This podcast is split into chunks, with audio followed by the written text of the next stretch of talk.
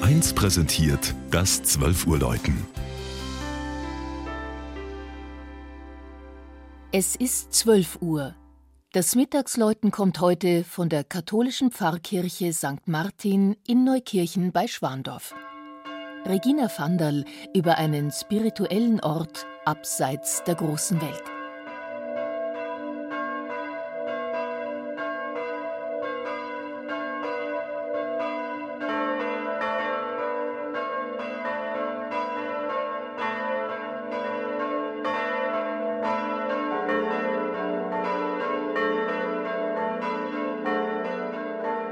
Der heilige Martin ist Schutzheiliger der Reisenden, aber auch der Armen und Bettler, mit denen er den Mantel teilte. Vor 1700 Jahren, 316, ist er vermutlich geboren.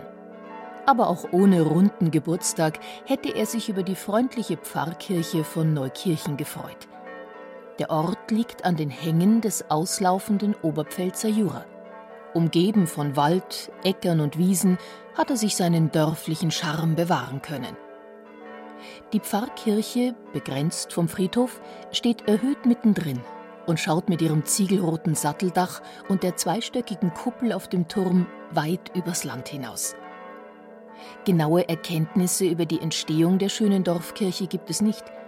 Die beiden Spitzbogenfenster hinter dem Hochaltar und die Fundamente des Turms mit dem gotischen Eingang zum ehemaligen Leuthäusel lassen auf einen Baubeginn spätestens im Mittelalter schließen. Im 18. Jahrhundert bekam sie ihre barocke Ausstattung. Etwa das Deckengemälde im Langhaus mit seinem geschwungenen Stuckrahmen.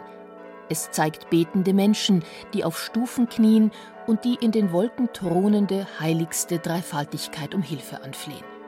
Im Hintergrund sind, bis heute unverkennbar, Neukirchen und die Kirche zu sehen.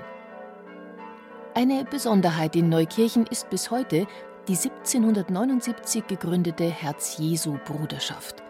Das ist eine auch Frauen zugängliche Vereinigung, deren Hauptzweck die andächtige und eifrige Verehrung des heiligsten Herzens Jesu ist.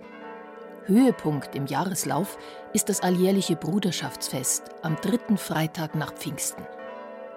Das größte kirchliche Fest ist heuer allerdings die Feier zur ersten Erwähnung der Pfarrei vor 690 Jahren.